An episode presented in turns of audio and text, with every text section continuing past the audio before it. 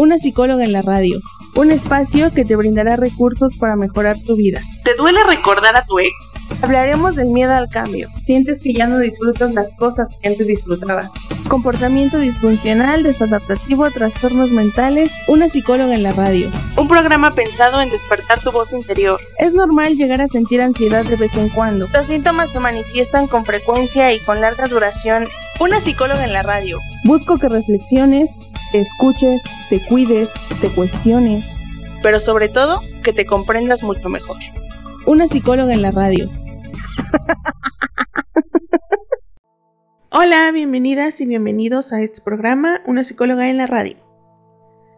Yo soy la psicóloga Erika García y estoy muy feliz de poder compartir contigo otra semana en este espacio que te brindará recursos para mejorar tu vida a través de actividades introspección, sugerencias y herramientas. El día de hoy, 4 de octubre de 2021, hablaremos de la ludopatía. Pero primero, ¿de dónde viene la palabra ludopatía?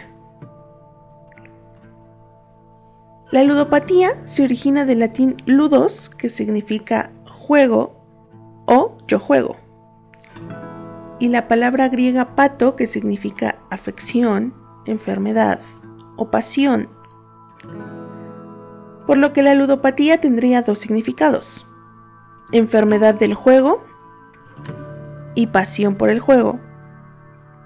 Y la segunda aceptación puede interpretarse ya en la práctica clínica como una adicción por el juego y que concuerda con el enunciado de adicción patológica a los juegos electrónicos o de azar.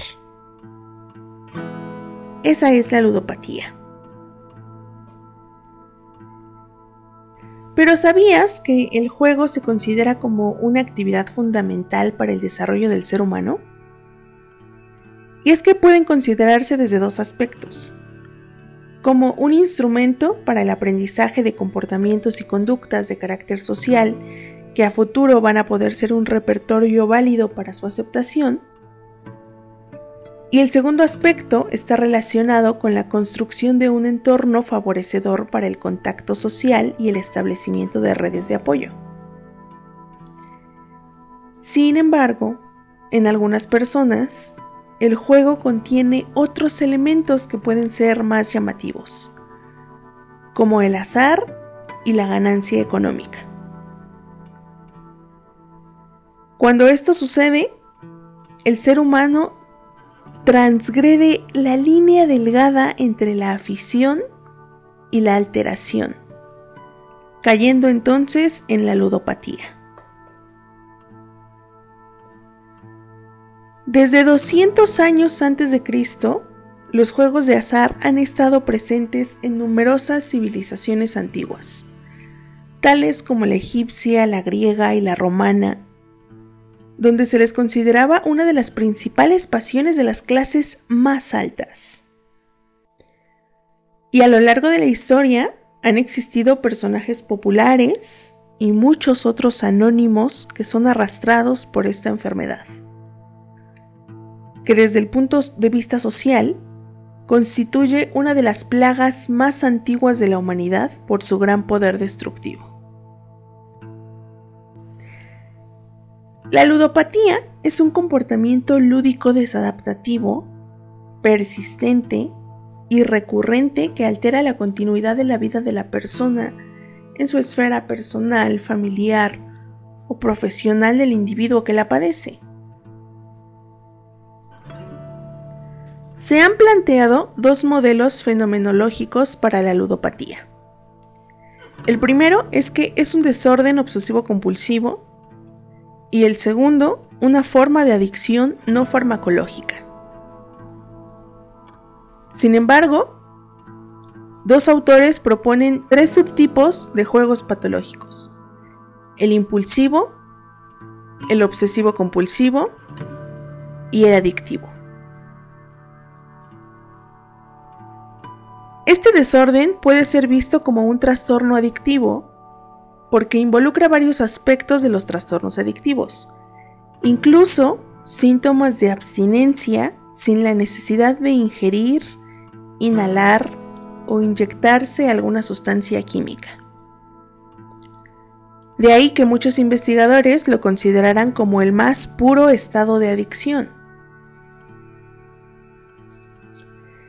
Existen múltiples factores detrás de la aparición de este desorden, y se considera que su etiología es probablemente multidimensional, resultado de una interacción compleja entre determinantes ambientales, conductuales, cognitivos y biológicos.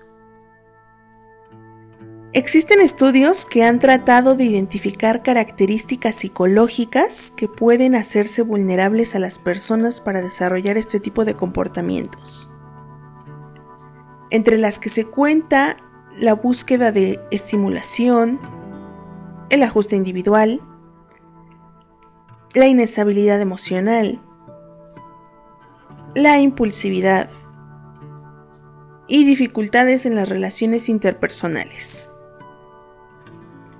Aunque investigaciones recientes encontraron en el análisis de sus datos que la ludopatía parece estar asociada a otras patologías psiquiátricas, tales como desórdenes del humor, ansiedad, desorden de la personalidad, desorden en el control del impulso, dependencia y abuso de alcohol y drogas. ¿Por qué se da la ludopatía? Por la interacción entre las funciones serotoninérgica, noradrenérgica y dopaminérgica que constituyen la base actual para la comprensión de la fisiopatología de las adicciones y los comportamientos impulsivos. La función serotoninérgica va a regular el inicio o inhibición de la conducta y su déficit se va a traducir en una resistencia del comportamiento hasta conseguir la extinción con la consiguiente dificultad por parte del jugador para aplazar la conducta problemática o interrumpirla una vez iniciada. El sistema noradrenérgico regula y detecta estímulos nuevos y o adversos, y sus distinciones pueden construir la base neuroquímica de las características de las actitudes ante los estímulos que el juego proporciona. Y por último, la función dopaminérgica es el mediador de los mecanismos de recompensa y refuerzo de la conducta. Y con lo que la complejidad de su fisiopatología participa en la adquisición y mantenimiento de comportamientos impulsivo-adictivos, cuyo conjunto ha sido denominado síndrome del déficit de recompensa.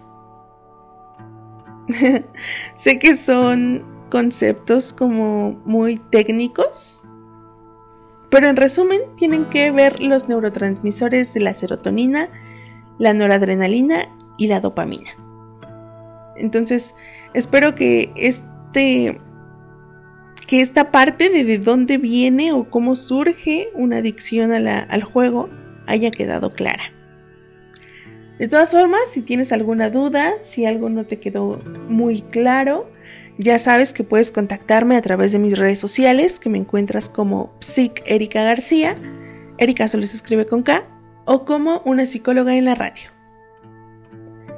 Y bueno, vamos a retomar ahora sí la parte de la ludopatía. Por lo general, las personas acuden a un lugar de apuestas como el casino, el bingo, los videojuegos, el hipódromo o similares, con fines de distracción o entretenimiento. Sea por azar o por talento especial, en algún momento el jugador sentirá que la suerte está de su lado. Y entonces esto lo va a impulsar a seguir apostando hasta llegar a un límite. Si lo pierde todo, simplemente estará desencantado y puede abandonar el lugar para no regresar jamás. O puede regresar otro día, pero con una cantidad de dinero predeterminada y destinada para perder, sin que ello perjudique su erario personal.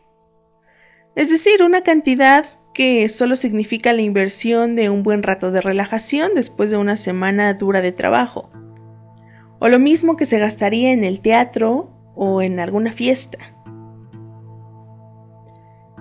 Es probable que los más talentosos vean el juego como una manera de generar un dinero extra, especialmente en los juegos de naipes, pero podrían desarrollar este aspecto de una forma profesional, cuidando su aspecto y van a medir su inversión de una manera racional. Sin embargo, sea alguien que acude solo por entretenimiento o alguien que posee un talento para ser un jugador profesional, tarde o temprano, si poseen una predisposición para la ludopatía, entonces serán presas de esta enfermedad. ¿Cómo podemos detectar las conductas ludópatas en nosotros o en otras personas? Las conductas ludópatas, entre las principales se encuentran las siguientes.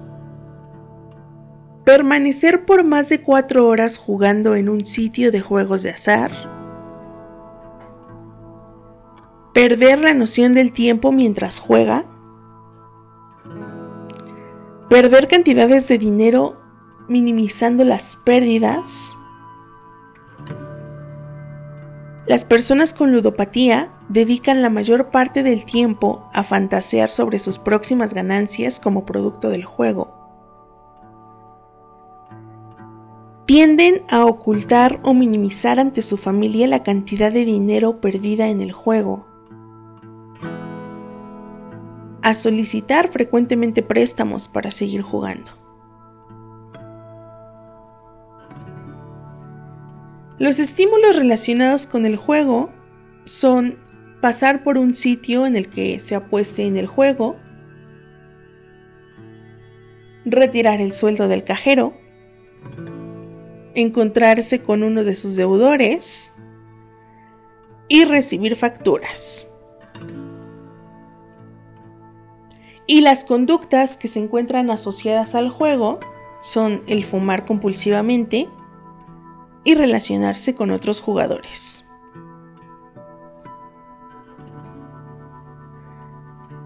La ludopatía produce en la persona que la padece una extraña atracción que la conduce de una manera impulsiva y descontrolada a jugar cantidades desmesuradas de dinero que siempre acaba perdiendo.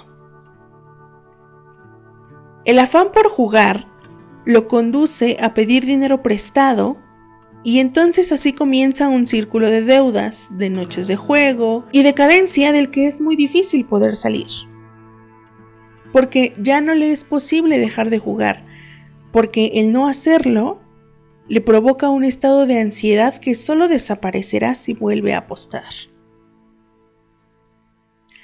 Aquí ya no es la ganancia lo que le ambiciona, es el juego en sí lo que él persigue esa sensación de apostar, de estar sentado frente a una máquina, sea tragamonedas, sea de azar, sea un juego de bingo, sea un videojuego. No es posible parar, ya no tiene límites. Entonces la totalidad de sus ingresos se va en las apuestas, en pagar deudas de juego o en pago de préstamos. Acto seguido, venderán sus cosas o se privarán de servicios, incluso de alimentos. Y finalmente podrían recurrir al robo o al fraude, que serían como los últimos recursos. Y en este punto, hechos como el suicidio o un acto criminal pueden ocurrir en cualquier momento, por lo que hay que estar alertas si nosotros detectamos en nosotros conductas ludópatas o en alguien que conozcamos. También hay una ruptura laboral y social que ocurre inexorablemente en la desintegración familiar. Y lejos de haberse convertido en un jugador profesional de éxito, el ludópata es un enfermo que termina pobre sin más destino que vivir a veces de la caridad pública ir a la cárcel o en el mejor de los casos ingresar en un centro de rehabilitación. Dadas las características de la enfermedad, es probable que la mejor estrategia sea la prevención. El Estado no solo debe preocuparse por la regulación adecuada de los locales de juego desde el punto de vista administrativo y legal. La población debe reconocer dentro de sus propios hogares la presencia de un integrante en riesgo de ser víctima de la ludopatía. Porque como vemos, este desorden no tiene el impacto ni el manejo que otras adicciones como el alcohol o las drogas, aun cuando las consecuencias sean muy similares. Es más, vamos a una pausa, pero antes vamos a escuchar este testimonio de una persona que tuvo ludopatía. Hola, soy David tengo 36 años y soy ludópata desde hace 20 años aproximadamente. Con 16 o 17 años yo empecé a jugar en las máquinas tragamonedas. Solo de vez en cuando, así como empezamos todos los ludópatas. Pero cada día que pasaba jugaba con más frecuencia y cantidades de dinero cada vez más altas. En este momento yo empecé a mentirle, a manipular a mi familia e incluso a robar pequeñas cantidades de dinero para poder seguir jugando. Entonces me metí en lo que yo suelo llamar el embudo del jugador, que significa que ya solo juegas por recuperar lo que has perdido. Tras esto, empecé a combinar las máquinas tragamonedas con las salas de bingo porque ahí había premios más grandes y sería más fácil recuperar mi dinero perdido. Qué tontería. La excusa que todo ludópata para poder jugar cada vez más y más y más. Por supuesto que esto me llevó a que mi novia me dejara, perdiera la mayoría de mis amigos, y las discusiones en mi casa cada vez eran más frecuentes. Empecé a pasar casi todas las horas del día entre salones recreativos y sobre todo en salas de bingo. Tiempo después, mi papá al ver que ya no avanzaba en mis estudios porque en lugar de estar en clase yo me iba a jugar, me dio una nueva oportunidad y me consiguió un trabajo como administrativo en la empresa en la que él trabajaba. Tras esto parecía que empezaba a recuperarme y dejar de jugar. Mi novia regresó conmigo, volví a salir con mis amigos y en casa todos estaban muy contentos conmigo. Pero las típicas frases de un jugador de yo controlo el juego, cuando yo quiera dejo de jugar, que son completamente falsas. Y sin ayuda es muy difícil poder salir de esto, por no decir casi imposible. Pero con ayuda y muchas ganas, por supuesto que se puede.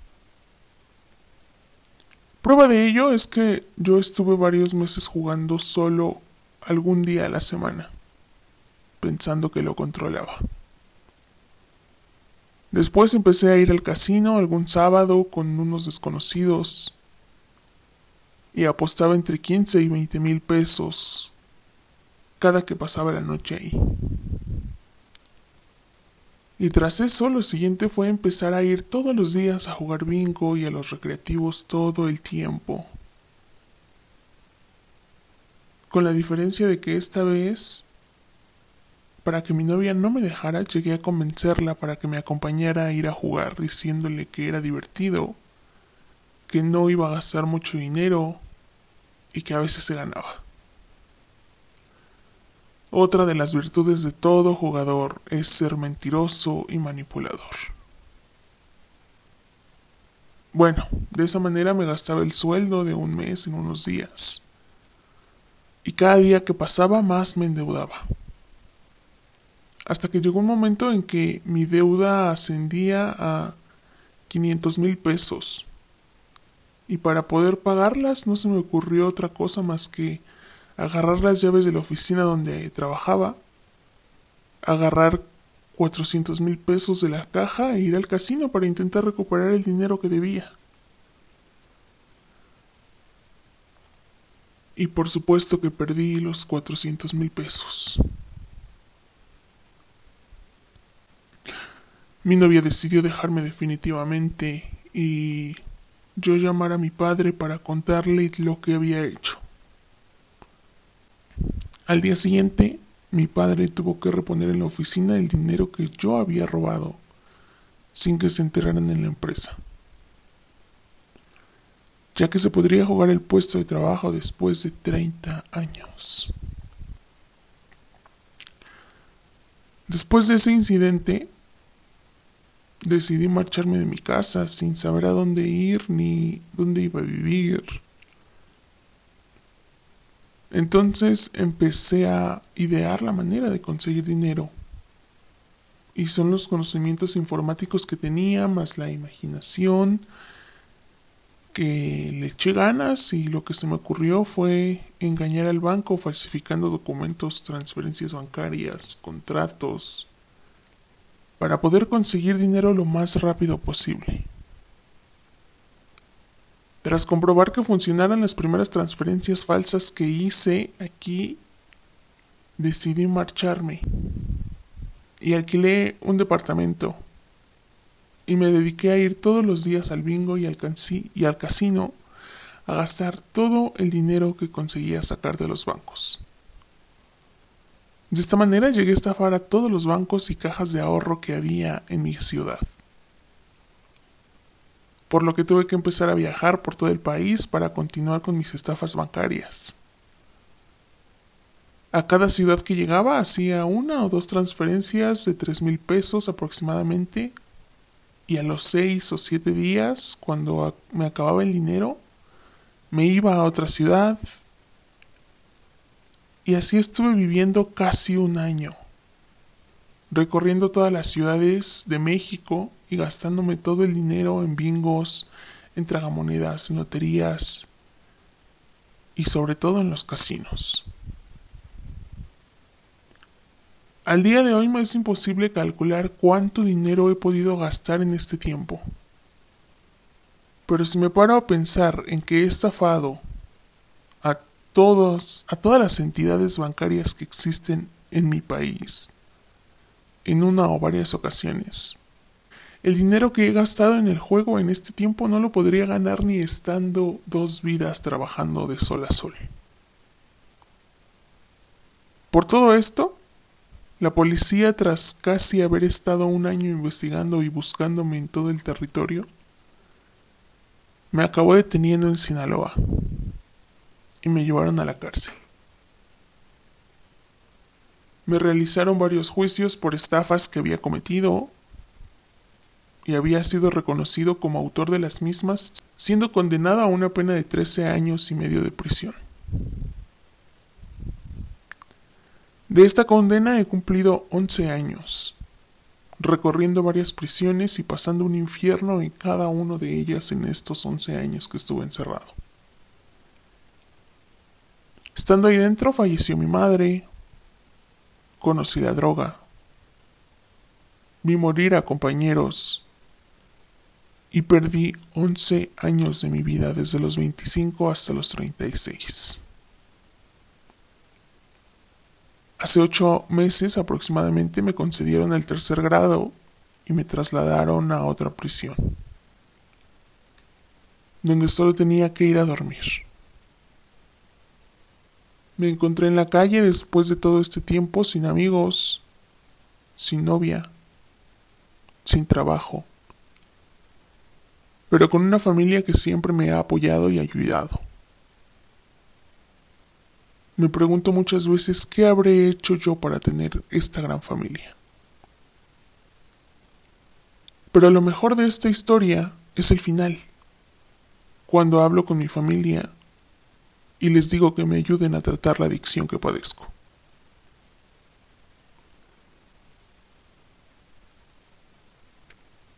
Con ayuda Estoy empezando una buena vida llena de alegría y buenos momentos.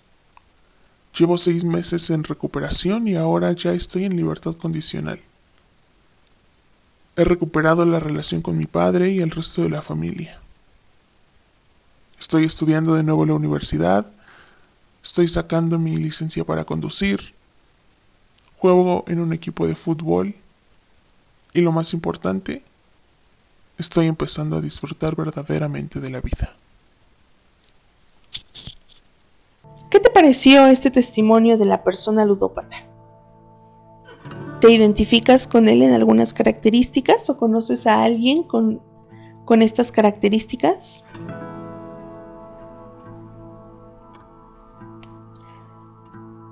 Estamos de vuelta en el programa Una psicóloga en la radio.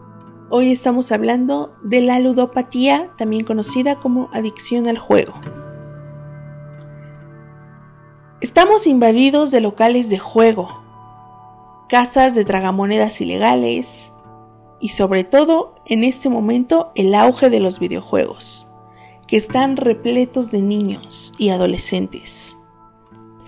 Incluso llegan a, a jugar en horarios de clases ahora que son clases en línea. Y existen innumerables víctimas anónimas. Pero ni escuelas, ni universidades, ni centros de salud, y mucho menos los medios de comunicación masiva, se interesan por este problema real que pasa desapercibido. Y de ahí que también se le, denomine como la adicción oculta. Existen instituciones privadas que se preocupan principalmente de los adictos a drogas y el alcohol pero no existen centros destinados únicamente a ludópatas. Debido a que los ludópatas no necesariamente tienen asociada una adicción a las drogas o al alcohol, y es por esto que se resisten a ingresar a un centro de este tipo para evitar la estigmatización. Y además, porque presiente que no va a ser el lugar más adecuado debido a que su problema no tiene nada que ver con el consumo de sustancias tóxicas. Pero los familiares del paciente ludópata deben agotar todos los medios posibles para convencer al paciente sobre la necesidad de buscar ayuda de un servicio de salud mental pero siempre va a necesitar la participación de todo el núcleo familiar durante la rehabilitación del sujeto en forma continua e incondicional. El juego patológico representa un importante reto terapéutico. Su tratamiento incluye acercamientos cognitivo-conductuales, grupo de apoyo y terapia de grupo, incluso el uso de fármacos. El conocimiento de las alteraciones neurobiológicas que se producen en la ludopatía, como lo vimos hace un momento, la disfunción serotoninérgica, va a permitir la prescripción de psicofármacos en estos pacientes. Así que necesitamos crear más conciencia sobre la ludopatía porque como lo mencioné hace un momento, no tiene el impacto ni el manejo de otras adicciones como el alcohol o las drogas, pero también destruye vidas y familias. Muchas gracias por sintonizar mi programa Una psicóloga en la radio. Yo soy la psicóloga Erika García y me ha gustado mucho poder compartir este tema de la ludopatía contigo el día de hoy. Espero que este programa les sea de ayuda a las personas para que identifiquen en sí, en sí mismos o en otras personas conductas ludópatas para que puedan actuar a tiempo. Nunca es tarde para buscar ayuda. Recuerda sintonizar mi programa todos los lunes de 10 a 11 de la mañana por Happy People Radio o puedes escuchar la repetición de este y programas anteriores en mi canal de YouTube, Spotify, Apple Podcast, Amazon o la plataforma de tu preferencia. En todas mis redes sociales, en Facebook, Twitter, Instagram, YouTube, Spotify, me encuentras como Psic Erika García o una psicóloga en la radio. Si quieres que hable de algún tema en específico, si tienes alguna duda o quieres iniciar tu proceso psicoterapéutico, puedes contactarme a través de mis redes sociales. Muchas gracias, yo te espero aquí la próxima semana. Bye.